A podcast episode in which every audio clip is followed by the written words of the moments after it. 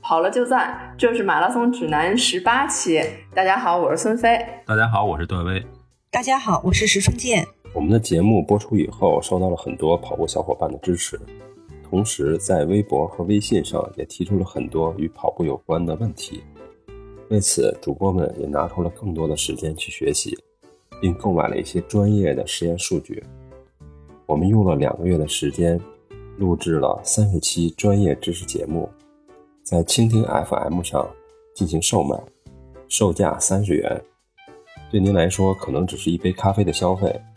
但确实可以给我们带来更大的动力和信心，使我们能够获取更多的有价值的数据信息，最终也能够更好的服务于广大的跑友。在蜻蜓 FM 上面。付费课程的名字为“给小白的极简跑步课”，内容包括跑步装备、跑步技术、运动损伤以及马拉松比赛的知识，对于新手和老鸟都有很好的指导意义。您只需要登录蜻蜓 FM，搜索“给小白的极简跑步课”，即可获取相关内容，里面。还有详细的课程清单，绝对是很干很干的干货，希望大家能够购买。再次感谢您的慷慨支持，谢谢。呃，有朋友在微博上留言，希望我们谈一谈髂胫束综合症。那我们今天就特意来聊一聊这个髂胫束综合症。大宝疼过吗？我疼过，我得过。哦，我也疼，我也疼过，我也疼过。基本上就是。大腿侧面那块肌肉，就是老觉得特别紧张，然后刚开始可能也不是特别清楚到底是什么原因，然后带动的就是膝盖的外侧也隐隐的疼。其实很多人可能疼的时候并不知道它到底是是个什么原因导致的，或者说到底是哪儿疼。有时候我就一葫芦一大片，说这一大片都疼，其实说白了还是不太清楚自己到底是什么问题。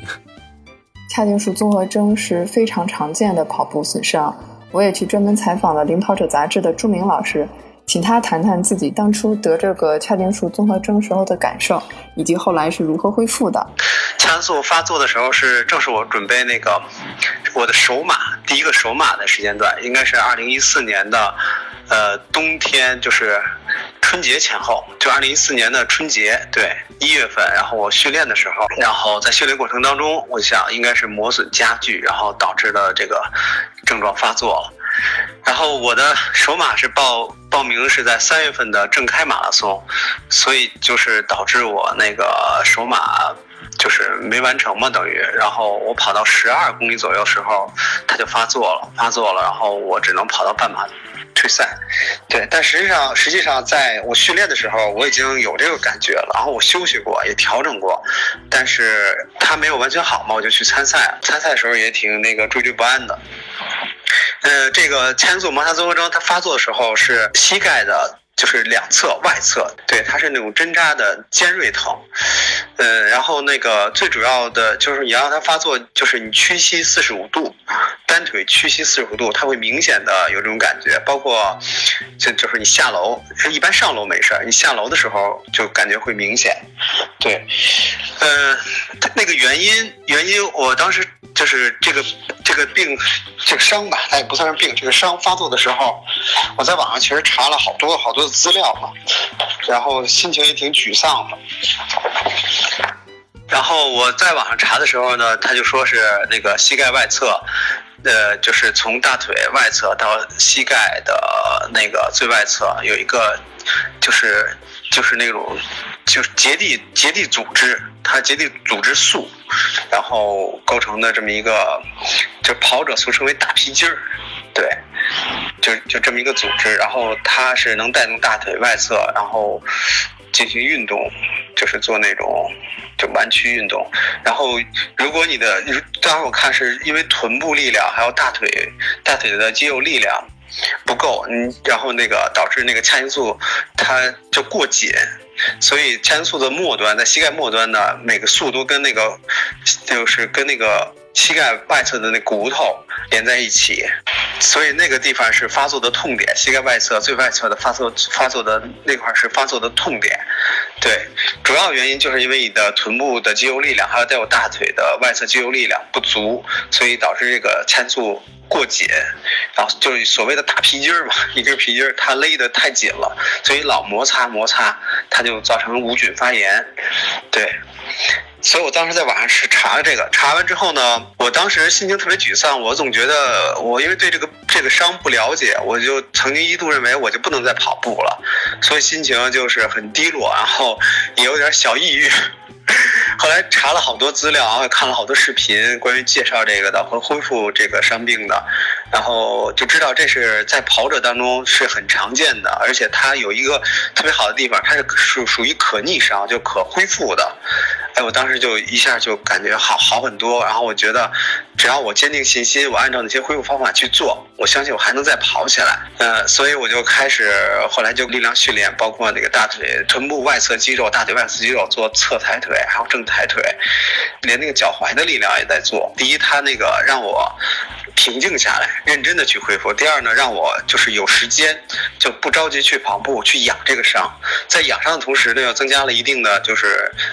就臀部和那个肌肉、大腿肌肉的力量训练，所以对我恢复还是非常有帮助。我当时发作的时候吧，我有一个问题就是就是三月份退赛了嘛，那个正开退赛了，是因为后边还有很多小比赛我也报了，但是就是我也不能不去比，所以就延误了我这个恢复时间。等那些小比赛完成之后呢，我就彻认认真真的去恢复，然后差不多我认真恢复时候应该，但我觉得我还是恢复比较慢的，我应该差不多用了一个月的时间，然后才开始又进行跑到五公里左右吧，就开始能跑到五公里，然后七公里、八公里，这样一点一点涨，直到跑到就是再跑到十几公里没什么问题了，然后我就开始我知道备战我的下一个那个真正的我的首马。就是秦皇岛马拉松。受完这个伤之后呢，就是我也学了很多拉伸方法嘛，然后就网友都称我就是跑友嘛，一块跑的跑友称我那个拉伸大师。其实跟这个也是有关系的。然后后来就是别人在恰素再受伤的时候，我给我总是能给别人一些建议，然后首先安抚他，告诉他这是一个。先评估他这是一个可逆伤，让他放心，然后再告诉他一些方法，让他休息，再再告诉他一些方法，放松外侧大腿外侧的筋膜。其实我还有一个误区，就是我认为髂筋受伤了之后呢，我就会用泡沫轴去压它，去放松大腿外侧的筋膜和肌肉，但是实际上是错误的。就是发作期的时候，你要休息一两天之后，你再去放松，尤其那个髂胫束这个它那个结缔组织。就最末端的和膝盖外侧骨头相连的地方是不能放松的，要放松是只能放松大腿外侧。对，真正结缔组织是不能按压的。当时我有些误区，我去按压了，其实按完按压完之后会更疼的。那个地方是没有用的，你按压它，对，那块它是很硬的嘛。实际上应该放松的是大腿，整个大腿到臀部的这块筋膜和肌肉。对，然后再增加力量训练。然后我知道，其实我知道受了这个伤的人吧，我后来观察就是有有两有两种情况。是第一个情况呢，就是属于那个那个，比如说热身不够，然后他的力量相对不足，不是绝对不足啊，相对不足，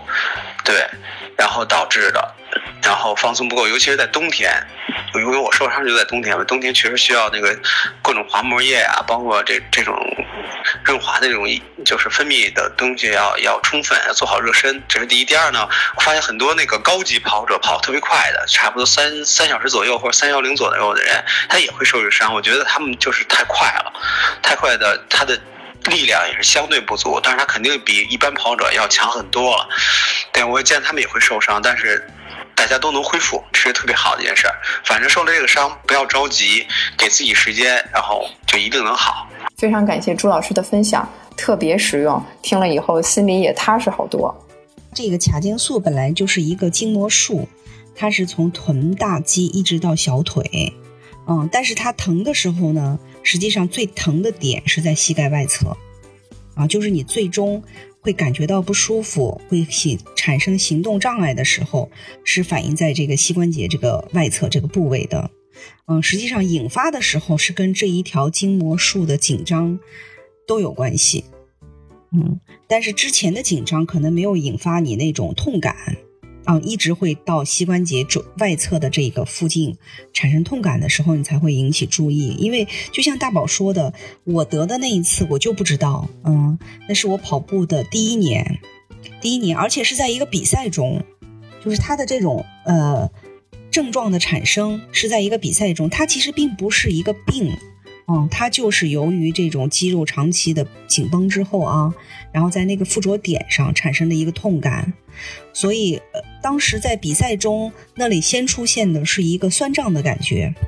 啊，酸胀之后呢，我当时就很奇怪，说就是怎么抽筋了，这是第一反应，因为在比赛中出现酸胀肯定是第一反应就是抽筋，当时跑到十几公里吧，十几公里的时候就减速啊，而且两个腿的外侧都有反应，嗯，就觉得抽筋。减速，减速好一点，好一点以后呢，再想保持原有配速的时候，又酸胀。它还没有到痛的时候，但是酸的特别难受，酸特别难受，就就就觉得是不是抽筋了？我就跟一个朋友一起跑，我跟他说我抽筋了，他说你哪抽筋？我说我腿腿外侧抽筋了，他就很好奇说腿外侧也能抽筋，就是这样的啊，就是这样的，就是。反正是边跑边停，边跑边停的把那个比赛跑下来。当时那个比赛跑了四个小时四十多分吧。原打算又是一个什么高大上的目标，还要破破四呢，就是这样跑下来的啊。然后下来以后也是在一个偶然的机会，就是跑后朋友聚餐，聚餐人说怎么样，我就跟他说我抽筋了，这特别不舒服，一直从十几公里到最后都不舒服。后来人家问我哪里，跟他说，说完人家一看我一眼，说你这髂胫束有问题了。我髂胫束是什么？啊，当时还是就是，所以说很多人在第一次疼的时候，可能并不知道那是髂胫束。嗯，就跟大宝刚才说的是一样的。所以它其实的那个点，最后的症状产生的点是在膝关节的外侧的那个肌肉那儿啊。嗯，然后第二天是什么反应呢？第二天就说，就其实都没有到第二天，跑完步你也正常拉伸，只是觉得那里有一些酸痛。然后呢，在回家的时候呢，你就会发现上楼已经很困难了，就是走楼梯，膝盖但凡有弯和升的过程就会很困难了。嗯，第二天早晨就跟平时跑完马拉松那种酸是不一样的，它只是那一个点特别难受啊，不是说平时身上的那种疲惫。第二天再起来再去上班，现在不都周日跑完步，周一就上班了吗？上班我是坐地铁，然后我以前就是为了这个锻炼一下自己的体能，所以我坐地铁我从来不坐电梯，我只要是遇到楼梯我都是上下步行，就是平时多增加一些步行嘛。结果那那一那一段时间，我还我还那天还在那走楼梯呢，结果走了几下以后我就已经没有办法了，我就扶着自己扶着那个扶手。特别蹒跚的走了下来，去坐地铁。从那以后，那一段时间相当长一段时间，再也没敢走楼梯，就碰到楼梯根本没法走。嗯，还有就是，比如说我那个坐在办公桌前办公，腿是弯的嘛，然后但凡你说你起来去干个什么，你这个起的动作就会很疼很疼。就是但凡从弯到直，从直到弯，都是一个非常非常痛苦的过程。就主要是反映在那个位置，嗯，就更别提跑了。所以基本上，我对我来说，我那次髂胫束损伤休了一个半月，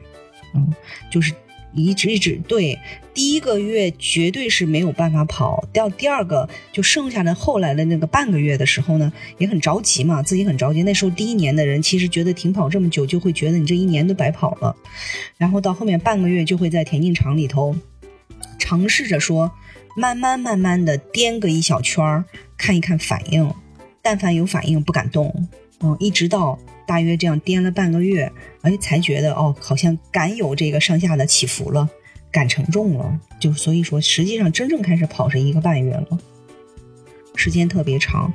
嗯，所以它那个位置就是实际上是一个筋膜束，从臀部的这个臀大肌到小腿，这个筋膜束，嗯，它长时间的收紧之后，嗯，最后的这个发作点基本上就会在这个膝关节外侧这个部位。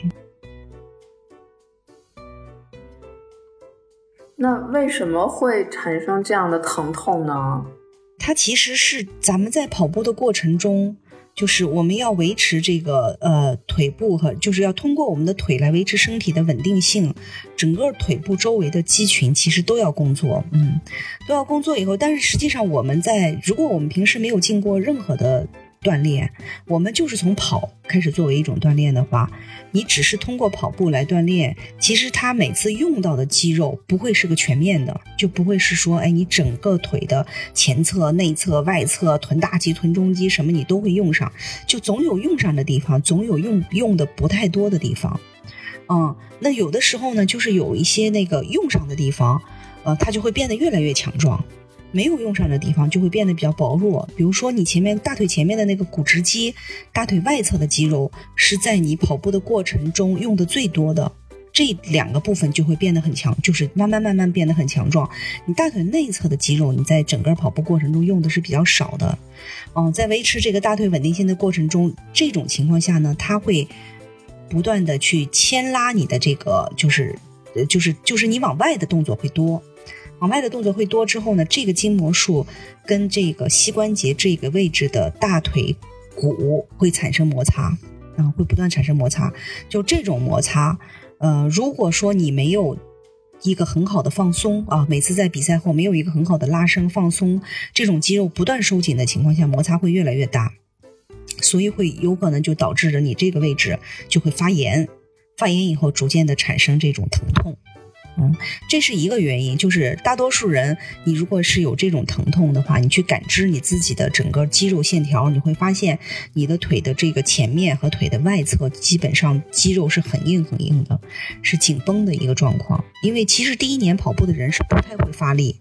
他发的更多的力是腿部的力，他不太会用核心的力量、身体的力量、重心的力量，基本上力量全部来自于腿部，嗯，所以腿部是特别容易出问题的。嗯，所以呃，这个是一个原因，就是它这个呃，整个的肌肉不是很平衡。嗯，还有一个就是在这个业余跑友中，反正对我来说啊，先说我怎么得的这一次，我在反思的时候，我会发现我当时是九月份在衡水马拉松中出现的这个问题。我再去想，我五月一号跑的我的首马是四个半小时，然后呢，第二个马拉松就是七月份，我记得七月份的康宝也是七月初。啊，然后七月份跑完这个马拉松，紧接着跑的是八月份的秦皇岛。七月和八月之间隔了三周，啊，当时是怎么一个想法呢？就说其实我目标是想跑秦皇岛，哎，前三周不是要经过一个 LSD 的三十 K 左右吗？哎，说那就好，那就在康宝去经历这个 LSD，跑慢一点就好了嘛，就相当于 LSD。然后康宝经历了这个 LSD 之后呢，呃，就到了秦皇岛，但秦皇岛那天特别热，跑到十九就跑崩了。跑崩了就开始就是稍微慢一点，但也是四个小时四十分完赛。接着在秦皇岛之后跑衡水，又隔三周，就想那既然秦皇岛没跑好，那就把秦皇岛当做衡水的 LSD，又是三周嘛，然后就去好好的跑衡水，就这么想，然后就九月份跑衡水。所以这四个比赛的强度，第一个到第二个是两个月，第二个到第三个和第三个到第四个都是三周，三周相当于你算下来，我从五月到九月四个月就是四个全马。而这四个全马对我来说，其实我原本每个都想要速度，就是比如说我至少说，哎，我第一个是四个半，对吧？我肯定第二个想比第一个跑得好。但到了康宝一看，那个漫山都是坡，别跑了，就跑了一个五个小时。既然这个五个小时，那就当下一个的 LSD，那下一个肯定能跑好，那个就奔着四小时去了，就跑得很快。然后到十九跑崩了，那既然这个跑崩了，那就下一个好好跑。所以其实，在每一个都是要时间的。所以其中有两个，一个四个半，两个四小时四十分嘛，强度对我第一年的我来说都是很大啊。所以这种就是大强度跑量的这种超负荷，我觉得是导致我的这个呃髂筋束的一个首要原因，髂筋束疼痛的一个首要原因。嗯，那么接下来呢，对我来说就是一个是跑量大嘛，还有一个就是说我的这个呃。按摩恢复是不够的，实际上在我们的那种日常常规拉伸中，呃，你并没有，我当时并没有刻意的去做这些部位的缓解。当然后来会了，后来会了，说除了那些常规拉伸动作，也要特地去拉一些这些部位。你当时是不会的。所以实际上那一块的肌肉是紧的，但实际上我后来疼的时候也去看过那个康复的，因为我在体育大学能找到这种康复的学生啊，或者是老师，让他们帮我看。他们当时看了我之后，说我整个腿肌肉完全是紧张的，哦，就当然不是说我没有拉伸到这儿，所以这导致这是一个原因。还有一个原因就是说你根本就不大会拉伸、放松、按摩，所以第一年就是这种极为紧张的情况下去进行这种超负荷的训练。就对当时的我是超负荷的。有些人说我一年跑十几个没问题，但你一个你要是没追强度啊是没有问，可能问题不大。还有一个就是你是逐渐已经跑了很多年了，你可能你说你跑十个那也行，但对当时的我来说就是负荷特别大，嗯，所以就自己得了就都不知道。嗯，我觉得对我来说就是跑量超负荷了，然后嗯拉伸恢复是远远不够的，嗯，然后肌肉的发展。肯定是不平衡的。后来我会做一些其他的动作啊，去平衡这一个。那对于还有一些人，就是说也是髂胫束疼的人，你在田径场上看会有跑姿的问题，因为有人跑步才一两个月就髂胫束疼的，嗯，他不可能一两个月上到很大的量，他没能力上到很大的量啊。然后他也没能力参加那么多比赛呀，但是他就疼啊。我就我周围就有这样的人跟我说他那个位置疼，我说你的跑量一个月一百都不到。然后刚跑你就这疼啊，你就去观察他，他就是跑姿，跑姿就是说你的脚整个有这种外八的现象啊，你的膝关节是内扣的，嗯，这些问题呢会导致着你的那个位置一直被拉伸、被磨损、被拉伸、被磨损，它就很容易导致一个疼痛。所以有一些人不是跑量和拉伸的呃按摩的问题，就是跑姿、跑姿的问题，他可能就是这个。不常运动，腿部某些部位的肌肉是很薄弱的，它就随着那个比较有劲儿的肌肉的方向去走了，就是整个这个腿，在这个过程中，它就会出现比较严重的一些翻转，嗯，翻转着地，翻转着地这种来回磨，就是这种就会出问题。对，还有那个就是有的人天生 X 型腿，这个是不是也是？就容易造成这个髂胫束综合征呢？呀，说实话，我真是看过特别严重的 X 型腿，呃，就站在那里哦，就是那个两两个脚都快，就几乎他要两个脚能把两个脚并上，中间肯定就都是一圈的那种。嗯，他自己也很担心他能不能跑。我觉得这个真的是挺难的，对他们就是天生严重的 X 型腿的，我觉得是挺难的。嗯，因为这个长就是你健身没问题，跑马拉松这件事情吧，其实是一个极限运动。这种极限运动本来肯定不是适合所有人的，如果适合所有人，就不称之为极限了。所以在这个过程中，你的量逐渐的加大啊，负荷越来越大，你在要承受一个全马之前，每个人都会有一些很很超负荷的训练的，这是肯定的。你说我很舒适的去完成一场马拉松。嗯，那除非就是你完全打酱油，打完全打酱油都都很难说靠走完成，所以这对很难靠走完成。所以这种情况下，如果天生的这种 X 型腿，我觉得他要做这种超负荷训练是挺难的，可能会导致他的一些损伤。嗯，上次我们去学习跟那个国家队的队医聊天的时候，也在说这个事情。他说他不会去建议。非常明显的 X 型腿或者是 O 型腿去参加这种长距离的跑步。嗯，我我特别同意这个观点，所以我不认为马拉松是适合所有人的。嗯，它其实可能慢跑的时候问题不是很大。另外就是我们在平时的这个呃拉伸和恢复中啊，咱们说这个你的跑量啊。你的技术啊是要你要主观去控制的啊，同时你的这个呃拉伸恢复也是要特别注意。反正当时我是呃得完这个髂胫束综合征之后，当时我是怎么治的呢？一方面就是我要学一些拉伸的动作，呃，另一方面就是我回来都是要用这个按摩轴去滚我这个外侧的肌肉，还有就是我随时包里就揣了一个网球，哪怕我在地铁上坐地铁啊。我会用这个网球是去顶这个疼痛点，周围不要顶这个最痛点，顶最痛点很痛苦，就先从痛点的周围开始慢慢放松，然后甚至我就会放松我整个大腿外侧的这个肌群，用网球去滚压它啊，用手去这样去滚压，嗯，然后尽量的在这个阶段就是把脚抬起来，就是哪怕你坐在办公桌前，脚下也要垫一个箱子，把脚抬起来。因为反正是从直到弯，从弯到直的这个过程都很痛苦，所以不如让它一直直着，这样会好一些。嗯，就是做一些这种按摩。那么同理，就是说你好了以后，你不能好了伤疤忘了疼，就是这些都是要做。就是你你尤其是你说你今天轻松跑了一个慢跑一小时，比如说幺三零心率慢跑一小时，你可能拉伸一下就够。嗯，你如果说你今天跑了一个二十公里的强度跑啊，或者你去奥森刷了一个二十五公里，那回来按摩是必须要做的，那就是用这个，当时就是买这个按摩轴嘛。按摩轴铺到瑜伽垫上，你就是除了大腿前侧、后侧，然后把自己侧过来啊，大腿尤其是外侧要来回去滚，把这个呃，就是你你不要滚的频率太快，刷刷刷刷，而是要让它有痛感之后压住它，慢慢的来回，就是节奏慢一些，但是可以深度深一些的去滚这些肌肉啊，上就侧面的肌肉全都要滚到，所以这种按摩在尤其在一个强度跑之后是要有的。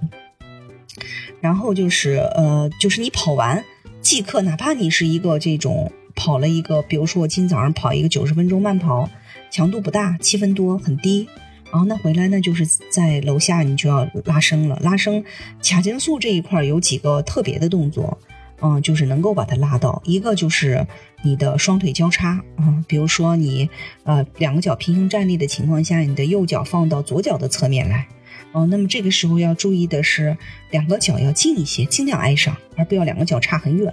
两个脚尽量挨上。当你的这个右脚在左脚的侧面之后啊，你弯腰，然后呢，你尽量往你的前侧脚的部位旋转一点，身体往下压。这时候就拉到的是你的这个腿的侧面了。嗯，那么同时拉的时候，你特别要注意的就是你的后背啊。我们任何拉伸。后背一定有那个塌腰的症状，就是你不要成一个弓形，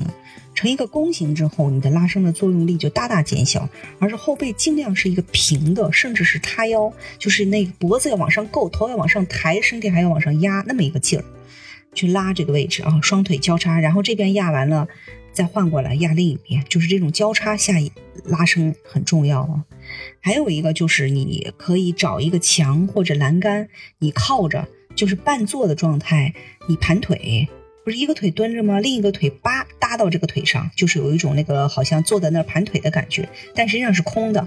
啊，你这个时候上面这个腿往下压，压的时候你会压到上面这个腿膝关节的外侧，这条肌肉会拉伸，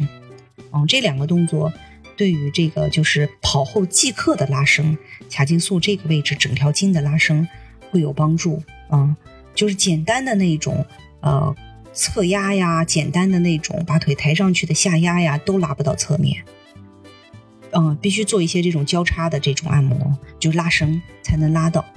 所以这个这个拉伸也是一定要做，就是坚持做这些动作就会好很多啊。嗯，另外一个我觉得特别重要的其实还是技术。嗯，为什么这么说？就是你当然第一年啊，你这些都很重要。随着你跑龄的增长之后，你的强度在不断加大。强度不断加大，其实技术就成了一个特别重要的这个预防伤病的一个手段。这个技术，比如说你的脚尖冲前哦，你整体用力的方向是整个肌肉类型冲前，而没有在中间出现一个外八内八这种严重的一个错误。有的人说我落地是直的，但是他腿后抬的过程中，他会有一个撩腿，这个也会引起问题。就是这个技术。那么还有一个就是，其实随着你跑龄的增长，你在跑步的过程中，你刻意要注意的是放松。就这个人，其实跑步到最后就剩两点了，就长距离放松和节奏感，对吧？我们在一个马拉松中间，一个就是放松，你要会放松；一个就是节奏感。节奏感当然是根据你的各种训练得来的一个这种节奏感。有节奏感的放松跑啊，就会让你跑得很长很远。那这种放松就是你要刻意去想的。比如说，在技术上，你没有用腿刻意去发力，我们都前面都讲过，要用重心带动啊，用身体的重力去推动你跑，而不是用腿去发力。你每一下的落地点要在你身体中心线的下面，甚至是后方，而绝不能超出你的中心线。这些动作会导致着你逐渐的放松你的腿部肌肉。我自己特别明显的就是，以前我跑步，如果我这周跑量是五十或者六十啊，我这个腿啊就没法捏，就是硬的。不管从大腿捏到小腿，就是紧绷的，尤其是小腿，就好像随时都要崩的感觉。啊，我当时以为跑步的人都这样啊，那么大跑量不是很正常吗？啊，但是现在你看我的跑量，上一周是上个月是三百三，那就是每每周达到了八十，对吧？但是我也而且特别忙的情况下，我没有好好的做这个按摩轴的滚放松，因为上个月特别忙，没有放放松，就是基本上都是靠跑后拉伸。但这种情况下，我但凡是我要坐在那开会呀，跟人说事儿，我会捏一捏我的腿，哎，我会发现我的肌肉很松。哦，就是尽管我的跑量已经达到这个程度，就是相对对我来说是个高点了，哎，但是我特别高兴的是，我整个肌肉还是松弛的，就是还是有弹性的。我觉得这个也很重要，嗯，就是在随着你的年限增长，你必须学会正确的技术，必须放松去跑，这个可能是预防伤病的一个根本。其实我们原来训练的时候，就是在训练结束的时候，基本上就是队员之间互相会给做按摩，会给做拉伸。然后呢，教练会说，如果你在某个部位出现疼痛的时候，一定要就是询问到底是什么情况，然后教练会告诉你应该怎么去做。那现在回想以前，可能我们并不知道当时的疼痛的原因是什么。那现在随着我们那个知识越来越丰富，然后学的东西越来越多了，那可能我们就会知道，OK，今天这个大腿外侧的这个疼痛，可能就是因为。髂胫束放松不够，对吧？然后导致了你膝关节外侧的这个痛点，然后慢慢的也就知道了怎么去对这个部位进行放松。而且刚才一姐也说了，说其实这个地方的疼痛，它可能是因为旁边的或者周围的某些肌肉群过过度的紧张，导致它这个结缔组织然后发生过度牵拉、过度的摩擦。然后引起的疼痛，那这个时候你的放松，实质上，呃，放松和按摩是在这一个区域，要在它的痛点的周围，要给它进行按摩和放松。它不是一个很单纯的痛点的问题，你要解决它周围的疼痛的问题、紧张的问题，你可能才能彻底的解决髂胫束综合症。对的，对的。我当时不太懂的时候，我每天揣着这个网球，我就是在这个痛点周围滚。嗯，那么实际上就是我其实是应该用泡沫轴要滚整个的这个筋膜束，从臀部开始就要开始放松，就是从你臀部的肌肉、大腿外侧的整体的肌肉，一直到小腿的这个肌肉都要放松。它不是一个点引发的，它是这些这整个这条筋都被拉直了，过度牵拉，嗯，要放松整体。当然，大家都是不不希望受伤的，但是受伤以后，这个心理调节我觉得也蛮重要的。就是因为不能按照自己的训练计划，然后呃进行训练，然后心里是比较着急的。而且这个髂胫束综合征它是一个比较烦人的一个一个症状，它就是会经常反复。就如果你处理的不好的话，它会呃一段好一段坏，一段好一段坏。所以就是这个，我觉得心理调试是一个挺重要的一个方面。发生了运动损伤，然后休养了一段时间之后，怎么才能够重新开始训练？就是怎么能够慢慢的，因为就是有的时候它不疼了吧，你开始跑以后，它就又开始疼，就是很难拿捏那个点。你刚才讲到的这个髂胫束的这个复发，实际上是大多数情况下是由于你并没有养好它。啊，就对我个人来说，我那次得完髂胫束一个半月，再下地开始跑，到现在我没有再得过。当然，跟你得过一次病之后，你就会很谨慎，这个是有关系的。所以我没有再复发过。还有，跟我当时是彻底确实把它养好了啊。嗯，就说这个过程，如果你没有养好，因为我上次跑 T F 五十，在下山的时候遇到一个男的跑友，哎呀。说膝盖疼的不行了，我说哪疼？跟我说髂胫束疼。我说你怎么还能带着髂胫束疼来跑一个越野呢？真的就是他不够敬畏，这这都多难受啊！平时我坐那儿都疼，你多难受。所以很多人，尤其是男性啊，他就不把这个疼痛就觉得自己能克服，他并没有好全。他就开始去参加一些这种比赛了，这个特别重要。对我当时，其实我是请教了这个田径队的教练了，我是我也特着急。你像我第一年跑步，然后我就要歇这么久。而且我那时候还就是在别人眼里还是一个很有天赋的跑得很快的人，对吧？那就是就就特别急功近利的想我能不能跑到什么时候能恢复，什么时候能恢复啊？后来甚至是一个半月，我是没有想到要一个半月，并不是一开始我就知道。所以其实随着那么长时间都没有好，在那之前我得过几次别的，比如说足底筋膜炎我有得过，还有这种嗯小肌肉群的损伤。歇了一到两周的我有过，所以我以为一到两周能好。当到了两周没有好，我其实挺急的，我特别急，我就想跑。后来到一个月还没好的时候，我其实都跟我的那个就劝我朋跑步的朋友，我们把它叫上线嘛，我跟我上线发了个短信，我说我就此挂靴了，我不再跑步了。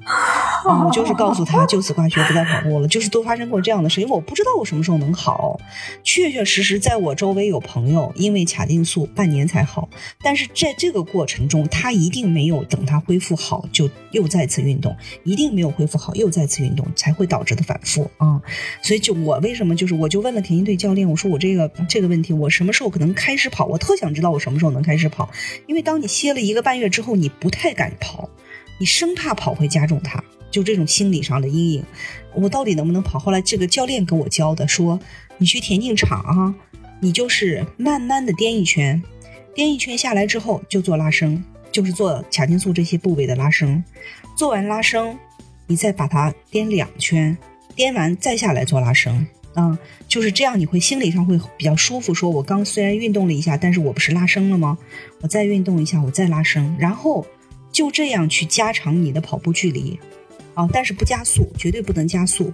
嗯，就是两从一圈加到两圈，从两圈加到三圈，然后呢，逐渐的，比如说我是昨天跑了一公里，那么第二天我的目标就是看我今天能不能颠到三公里。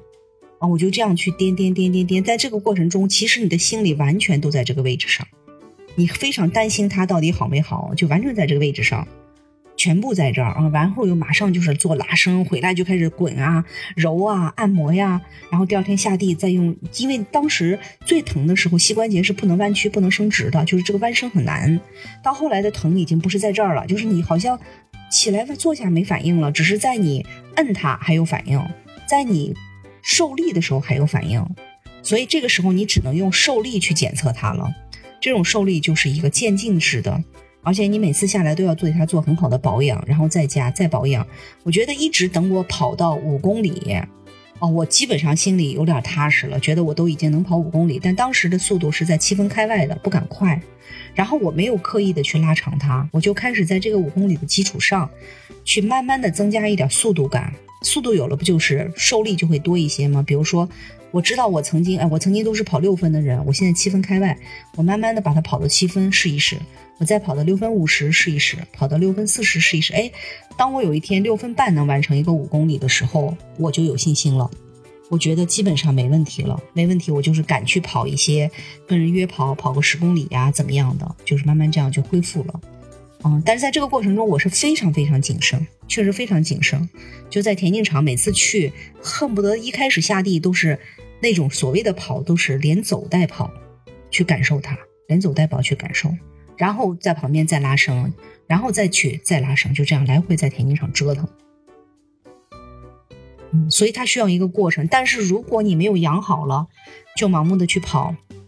太多的人恢复很长时间，也有太多的人反复，所以有人跟我说卡丁素的伤，哎呀，你得了就麻烦了，特别容易反复。我就当时很纳闷，我说我也一直没有反复过呀，